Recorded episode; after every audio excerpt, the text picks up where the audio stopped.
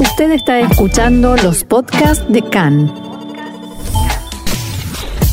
CAN, Radio Nacional de Israel. Continúa en alza el número de contagios de coronavirus, se cierran más escuelas y se retrasa la puesta en funcionamiento de los trenes. Netanyahu convoca al gabinete de Corona por el relajamiento en la disciplina y la Knesset restringe sus actividades por temor a contagios. Y multitudinaria manifestación anoche en Tel Aviv bajo el lema No a la anexión y no a la ocupación.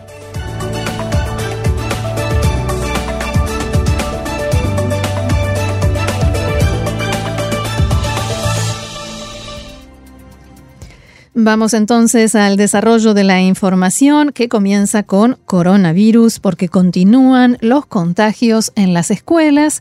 Anoche el Consejo Regional de Sdot Negev comunicó que cinco escuelas de su jurisdicción no abrieron esta mañana tras descubrirse que un alumno que estuvo en contacto con muchos otros dio positivo por COVID-19. Desde el Consejo Regional destacaron que la responsabilidad es de alumnos y maestros de prevenir nuevas oleadas de contagio. En casos anteriores se descubrió que algunos equipos docentes no cumplieron con las indicaciones del Ministerio de Salud. En Sderot también se descubrió otro contagio en una escuela primaria y por ello todos los alumnos fueron enviados a aislamiento hasta el día 17. El ayuntamiento informó que pretende testear a los 350 alumnos del colegio. También en Jerusalén otro alumno dio positivo y el colegio cerró hasta el próximo miércoles y se exigió a todos los estudiantes de primer grado entrar a aislamiento. Hablamos de un niño de 6 años contagiado de coronavirus, algo que no se vio mucho, por lo menos aquí en Israel. En otro colegio en la capital, otra maestra dio positivo, lo que obligó también a cerrar los jardines de infantes pertenecientes al mismo centro. Con este ya son 21 los colegios cerrados en Jerusalén. El director del Distrito Sur del Ministerio de Educación escribió una carta a los directores de escuelas primarias informando que a partir de esta semana se volverá a combinar los estudios presenciales con las sesiones telemáticas. Además, el Ministerio de Educación pasó sus indicaciones a escuelas debido a las inminentes fiestas de fin de curso que deberán celebrar cada grado por separado. Los padres no podrán ser invitados, aunque todavía se está debatiendo al respecto. Y también en la Knesset se están aplicando nuevas normativas debido a los nuevos brotes de contagios en el país. Y de hecho en la, en la propia Knesset la semana pasada se reveló, recordamos, que el diputado Sami Abu Sahada de la lista unificada árabe dio positivo por coronavirus, por lo que otros cuatro integrantes de su bancada fueron enviados a aislamiento. Por ello, la Knesset operará esta semana de modo reducido y los comités parlamentarios solo podrán reunirse si reciben luz verde del presidente de la Knesset, Yarif Levin. Y recordamos, actualizamos más bien las cifras del coronavirus aquí en Israel. Este domingo se han anunciado 58 nuevos casos positivos y son en total 2.407 los enfermos en activo. El total de contagios en Israel desde el inicio de la pandemia asciende a 17.752. Y con tres nuevas muertes registradas, el número total de víctimas sube ya a 295. La mayoría, 15.050 personas, se recuperó, pero aún hay 29 enfermos en estado grave, 21 de los cuales conectados a respiradores. Mientras tanto, al respecto de la, del proyecto de ley de poderes especiales para afrontar el coronavirus, la posibilidad de abrir al público para presentar alegaciones se ha tornado en una oleada masiva en contra de la propia ley. O sea, el gobierno, la oficina del primer ministro Netanyahu presentó este proyecto de ley, se abrió al público por tres días para presentar oposiciones y observaciones y fueron tantas que, eh, y además esos días coincidieron con fin de semana y con Shavuot, por lo tanto se extendió hasta el jueves, no se puede extender más porque la ley tiene que estar lista antes del 15, antes de la semana próxima, pero de todos modos llegaron miles de reclamaciones al Ministerio de Justicia, la mayoría protestando contra lo que consideran la ley de dictadura y contra la vulneración de los derechos de los ciudadanos. Algunas protestas se centran en la oposición a dar un poder así a un primer ministro en pleno proceso judicial. Un inculpado criminal, dice una de estas oposiciones, debe estar sentado en el banquillo de los acusados y no en la bancada de los legisladores. Más de una de estas quejas eh, se pronunciaba en este sentido. Otras protestas incluso comparan la, la propuesta de ley a la era de la Alemania nazi y piden anularla de inmediato. Este proyecto de ley está siendo debatido en el gabinete del gobierno semanal y pasará a la Knesset para el proceso de aprobación. Una vez pasada, estará en vigencia en principio hasta marzo de 2021. Hace unos días, el primer ministro Netanyahu y el ministro de Justicia, Avi Nissan-Koren, informaron que se añadirá una nueva cláusula aclarando que las fuerzas del orden no podrán ingresar en un domicilio privado sin autorización judicial, sin una orden judicial, y este fue quizás el tema que eh, más, eh, más polémica desató. Y si se aprueba la ley, el gobierno podrá declarar que el país se encuentra en estado de alarma por 30 días. Esta medida daría fuerza al gobierno para frenar las llegadas al país o restringir el sistema productivo y el educativo en Israel. La ley permite llevar a cabo estas medidas drásticas de modo escalonado y bajo supervisión.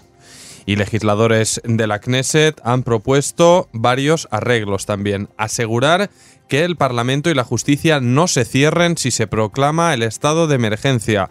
Preservar el derecho a la manifestación.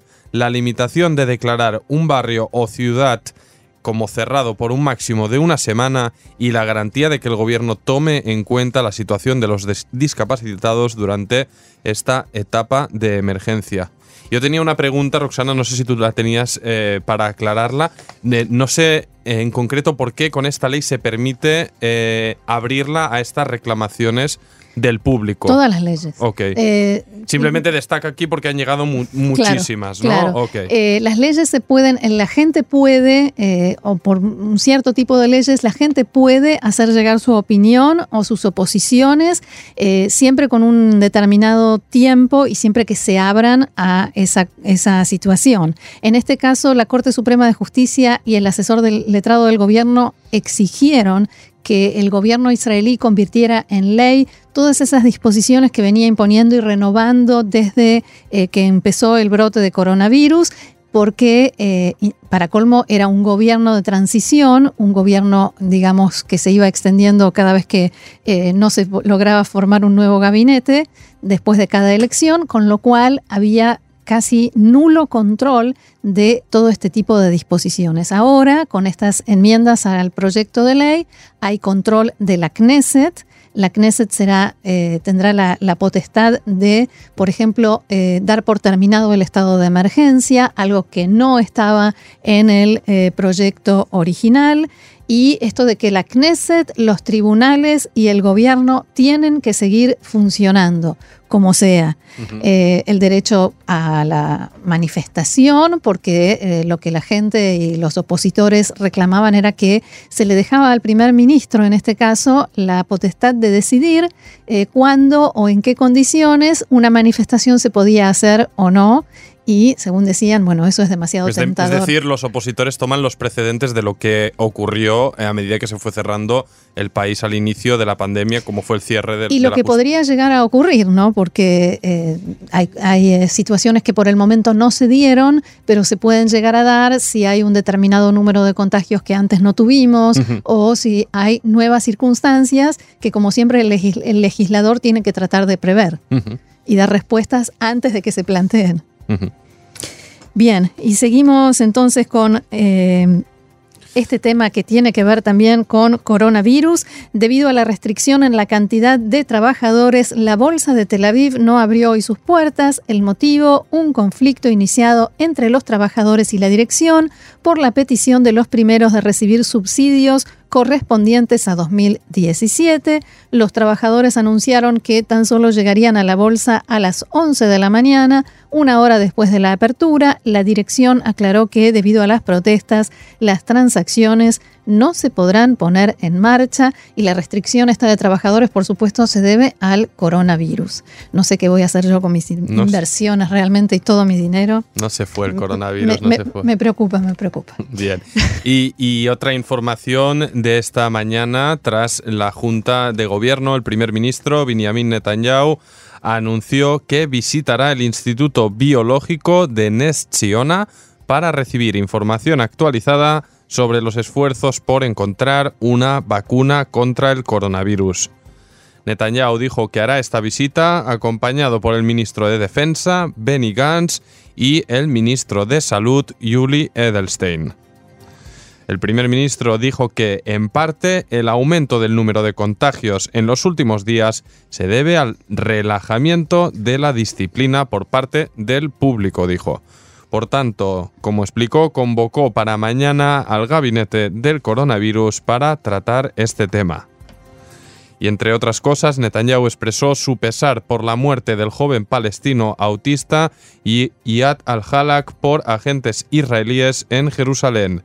Dirigiéndose al ministro de Seguridad Pública, Amir Ohana, Netanyahu le dijo: lo sucedido es una tragedia. Sé que ustedes hacen todas las revisiones e investigaciones, pero todos acompañamos en el sentimiento a la familia. Es algo que incluye a la sociedad israelí toda y al gobierno de Israel completo. Netanyahu también se refirió a Irán y advirtió que incumple y transgrede el acuerdo nuclear en forma constante y dijo, pienso que ya es tiempo de que la comunidad internacional se sume a Estados Unidos e imponga sanciones.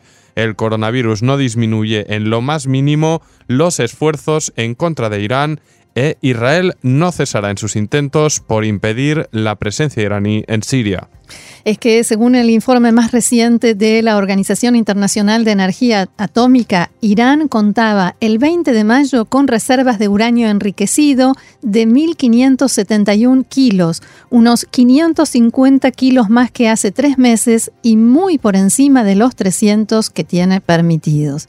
De acuerdo con este organismo de la ONU, las reservas de uranio enriquecido de Irán superaron casi ocho veces el límite autorizado por el acuerdo nuclear de 2015 que Teherán comenzó a incumplir en 2019. Por otra parte, la agencia critica en un segundo informe que Teherán no responde a sus dudas ni permite el ingreso de sus inspectores a dos instalaciones donde sospecha que hubo en el pasado actividades no declaradas.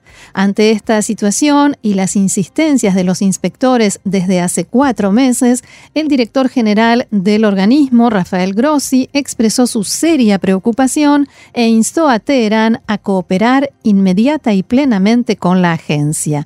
En cuanto a la pureza del uranio enriquecido, Irán siguió produciendo material por encima del límite permitido, o sea, el 3,67%, y de las reservas, estas reservas de uranio enriquecido acumuladas que decíamos, eh, que mencionábamos recién, estos 1.356 kilos tienen una pureza de 4,5%, mientras que otros 215 kilos tienen una del 3,67%. Es más de lo que tiene permitido, pero está lejos de una posible aplicación militar que comienza a partir del 80%. El Observatorio Sirio de Derechos Humanos informó que anoche, poco antes de la medianoche, aeronaves no identificadas atacaron instalaciones de milicias pro-iraníes en una base ubicada al este de Dirasor. Según este informe, 12 combatientes iraquíes y afganos pertenecientes a esas milicias resultaron muertos y fue destruido armamento y municiones. Observatorio asegura que hace tres días llegaron al lugar refuerzos para las milicias de Irán. El director del observatorio, Rami Abdelrahman, dijo que es casi seguro, en sus palabras, que el ataque fue llevado a cabo por Israel. En una entrevista con el canal Sky News en árabe, Abdelrahman detalló que los aviones atacaron ocho veces la base ubicada en las inmediaciones de Al-Bukamal, en la zona este del país. Y el ministro David Absalem, ministro de enlace entre la Knesset y el gobierno y ministro de Cyber, recibirá el derecho a veto por el bloque del Likud y los partidos ortodoxos en la Comisión Ministerial de Legislación y a la práctica será copresidente de la comisión junto al ministro de Justicia Avi Nissenkoren de Azul y Blanco. Según el acuerdo de coalición entre Likud y Azul y Blanco, el Likud tendrá derecho a nombrar a un ministro del partido que tenga el derecho a veto frente al titular de la comisión, Nissenkoren, en referencia a los proyectos de ley que se presentan para ser tratadas por esta comisión. De este modo, la comisión ministerial encargada del tema legislativo puede llevar a convertirse en un nuevo frente de enfrentamientos posibles y otro más entre los socios de coalición Likud y Cajol Laván. El servicio de noticias de Cannes dio esta información en la mañana de hoy, destacando que la semana pasada se produjo una fuerte discusión entre Amsalem y el ministro Itzar Shai Cajol Laván, ministro de Ciencia y Tecnología, respecto de cuestiones relacionadas con el sistema judicial. Y a propósito de la Knesset y de esto que decíamos, que la Knesset va a funcionar con una fórmula reducida por eh, la cuestión del coronavirus, se decidió que las comisiones se reunirán únicamente con aprobación previa del presidente de la Knesset, de acuerdo con el grado de urgencia que, de los temas que deban tratar. La entrada de invitados a reuniones se permitirá solo con autorización del director de la Knesset y la entrada de personas invitadas por los legisladores no se permite hasta nuevo aviso. En medio de toda esta situación, hoy se reúnen solamente las comisiones que están tratando legislaciones y temas que ya habían comenzado a debatir y son las de Finanzas y la Comisión de Constitución, Legislación y Justicia, que en este momento está reunida ahí desde las 10 de la mañana tratando la conocida como ley noruega, la ley que permite a ministros renunciar al mandato, al escaño en el Parlamento para dejar el lugar a los parlamentarios siguientes que están en la lista del mismo partido. Antes de que comenzara la sesión, la oposición presentó 7.500 reservas respecto de la ley de cara a su preparación para la votación en segunda y tercera lecturas y la sesión comenzó, como decía, a las 10 de la mañana y se espera que dure varias horas. ¿Cómo se, cómo se afrontan 7.500 peticiones? No, es imposible. Bueno, la vez pasada hicieron eso y de pronto, pero en el Pleno, y de pronto cuando vieron que la coalición, como los diputados entran y salen, vieron que la coalición no tenía mayoría, retiraron de golpe todas las oposiciones y dijeron queremos votar ahora. Es parte del juego político parlamentario. Ok, aclarado. El primer ministro Netanyahu se reunirá también esta noche con los líderes de asentamientos en Judea y Samaria que estos sí apoyan al programa de paz de Donald Trump. Este encuentro se produce después que la semana pasada Netanyahu se encontrara con los líderes del Consejo de Asentamientos de Judea y Samaria que se expresaron en contra del plan de paz para tratar de suavizar su oposición. Los líderes del Consejo de Asentamientos se oponen principalmente al inciso del plan que habla sobre la creación de un Estado palestino. Al mismo tiempo se oponen a dejar fuera del plan de anexión a 19 asentamientos menores donde viven cerca de 19.000 israelíes. El titular del Consejo, David Algiani, incluso dijo que el presidente Trump y su asesor Kushner demostraron con esta propuesta de paz que no son verdaderos amigos de Israel y no toman en cuenta los intereses de seguridad de los asentamientos. Y a propósito de esto, anoche miles de personas, 2.000 según la policía, 6.000 según medios locales, se manifestaron en Plaza Rabin en Tel Aviv contra la anexión y la ocupación, decía el lema, ante la cercanía de la fecha fijada por el gobierno para aplicar la soberanía sobre asentamientos y territorios que suponen cerca del 30% de la margen occidental. La policía tenía la intención inicial de bloquear el evento ante la previsión de alta asistencia, pero finalmente acordó permitir acordó permitirlo tras negociaciones de última hora con los organizadores que pidieron constantemente a los presentes el uso de mascarillas y mantener distancias. La marcha fue convocada por el partido Meretz, Hadash y las ONGs como Omdim Beyahad, Paz Ahora, y se leyeron consignas contra la ocupación, el racismo y el apartheid en recuerdo a Iyad Halak, el palestino abatido por la policía en Jerusalén, y también hubo homenajes a George Floyd. En las portadas de los diarios de hoy se abrió la polémica por la abundante presencia de banderas palestinas e incluso en algún sector se cantó el himno palestino. El diario Israel Ayom tituló Piden democracia y ondean banderas terroristas. El líder de Meretz, eh, presente en la convocatoria, Nitzan Horowitz, exclamó que la anexión es un crimen de guerra que costará millones de shekel a una economía quebrada por la pandemia. Y dijo, no podemos sustituir una ocupación de décadas por un apartheid que será infinito, sí a los dos estados, no a la violencia y no a la anexión. Horowitz cargó con dureza contra el ministro de Defensa y primer ministro alterno, Benny Gantz, y el ministro de Exteriores, Gaby Ashkenazi, acusándolos de haber robado el voto de miles de israelíes. No tenéis mandato para aplicar este apartheid, dijo Horowitz. También habló Ayman Ode, líder de la lista unificada árabe, en un vídeo a distancia porque está en aislamiento, y dijo, la anexión es apartheid y apeló a todos los judíos y árabes que están a favor de la paz y la justicia a oponerse al plan de Netanyahu.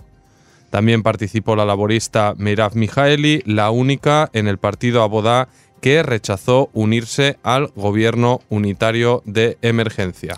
Desde Estados Unidos, Bernie Sanders mandó un clip de apoyo. Los planes para anexiones de partes de la margen occidental deben detenerse, dijo. La ocupación debe terminar y debemos trabajar por un futuro de igualdad y dignidad para toda la gente en Israel y Palestina, decía Sanders. Y al final de la concentración, varios cientos de manifestantes cortaron la avenida Adyacente a la plaza y se produjeron forcejeos y detenciones por parte de la policía. Destacó la repentina agresión sin motivo aparente a un fotoperiodista de Haaretz que estaba cubriendo la protesta y las imágenes, por supuesto, circularon, se hicieron virales eh, y produjeron mucha polémica y muchos comentarios y la autoridad palestina comunicó al Tribunal Penal Internacional que la posible anexión de partes de la margen occidental por parte de Israel invalida todos los acuerdos con Israel y Estados Unidos,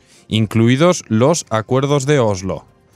En un comunicado enviado al tribunal este fin de semana, la autoridad palestina advierte que si Israel sigue adelante con la anexión, habrá anulado cualquier remanente de los acuerdos de Oslo y todos los demás acuerdos concluidos entre ambas partes.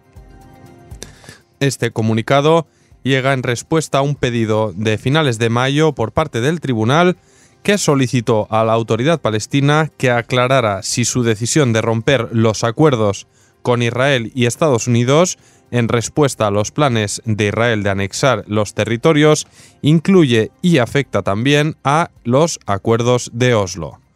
La pregunta del tribunal se produce debido a que esta decisión tiene influencia sobre su jurisdicción para juzgar crímenes de guerra en los territorios palestinos. El tribunal había puesto el 10 de junio como fecha límite para recibir una respuesta. La pregunta del Tribunal Penal Internacional sobre el estatus de los acuerdos de Oslo deriva de la postura israelí que contempla que los mismos establecen que la autoridad palestina no es un Estado y que por lo tanto no está bajo jurisdicción del Tribunal Internacional. Y quien va a visitar esta semana Israel es el ministro de Relaciones Exteriores de Alemania, Heiko Maas, precisamente por este tema de la anexión.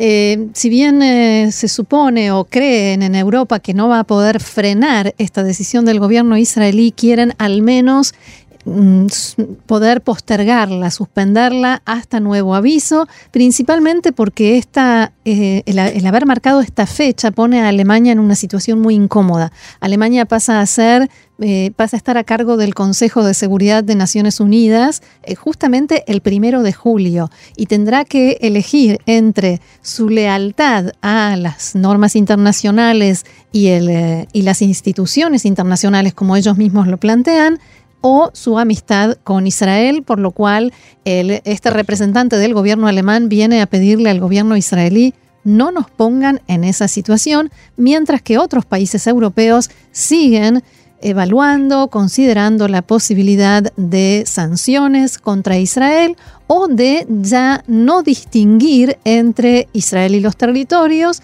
y dejar de, digamos, suspender la cooperación como se hace hoy en día con los territorios con todo lo que signifique Israel a partir de la anexión. Y recordando, vale recordar también que la Unión Europea, guste más o menos, sigue siendo el principal socio comercial de Israel. Por tanto, esta medida sí que tendría, podría tener, como todo es incondicional, pero podría tener. Eh, Sobre todo si tenemos en cuenta cuál es la situación hoy en día del principal aliado de Israel, que es Estados Unidos, a nivel interno y a nivel externo, ¿no? Y, no es la más brillante eh, ni la más favorable para el presidente Donald Trump ni para la población norteamericana, y entonces eso también supongo que tiene, entra en, eh, en la balanza, tiene su peso. Bien, seguimos con más información que acabamos de conocer. El palestino Arafai Irfaiya ha sido condenado por violación y asesinato esta mañana por haber matado a la joven israelí Ori Ansbacher en un ataque en febrero de 2019 fue condenado por el juzgado del Distrito de Jerusalén por los cargos de asesinato en primer grado, violación y asesinato con motivación terrorista. El psiquiatra del juzgado concluyó el pasado mayo que Atafai es plenamente responsable por sus acciones y que estaba en condiciones mentales para afrontar el juicio. La acusación apunta que Irfaía entró ilegalmente a Israel desde la margen occidental armado con un cuchillo. Al parecer declaró a los investigadores que estaba en búsqueda de una víctima judía porque quería convertirse en mártir. No planeó el ataque contra la joven Ori, sino que se limitó a llevar una kipá para pasar desapercibido y salir a buscar una víctima. La joven había salido a dar un paseo en el bosque de Ein Yael, al sur de Jerusalén, donde por casualidad encontró a Irfaía, que terminó asesinándola. Y el enviado especial de Qatar a la franja de Gaza, Muhammad al-Emadi llega hoy al enclave palestino en su primera visita en cuatro meses para reanudar así la distribución de ayuda económica a la población gazatí. Después del paréntesis obligado por la pandemia de coronavirus, el enviado de Qatar llega a la zona para reevaluar la situación económica y el impacto del virus en el enclave. La última cifra de casos en los territorios palestinos es de 643, incluidos 394 en la margen occidental, 179 en Jerusalén Este y 70 en la franja de Gaza. Un total de 555 personas recibieron ya el alta médica, según datos del Ministerio de Sanidad palestino, y 5 personas fallecieron por la enfermedad, según el mismo balance.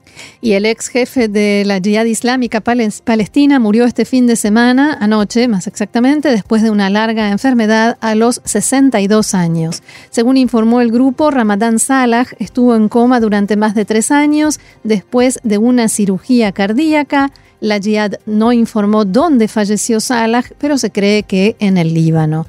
Salah dirigió el grupo respaldado por Irán durante más de 20 años, después que su fundador, Fathi Shikaki, fuera asesinado a tiros en Malta en un ataque atribuido a Israel. En 2018, el grupo nombró a su vice, Ziad al-Nahala, como su nuevo líder. La Jihad Islámica tiene sus oficinas en Siria y el Líbano, pero la mayoría de las actividades se centran en la Franja de Gaza. Allí los altavoces de las mezquitas sonaron por la noche con homenajes a Salah.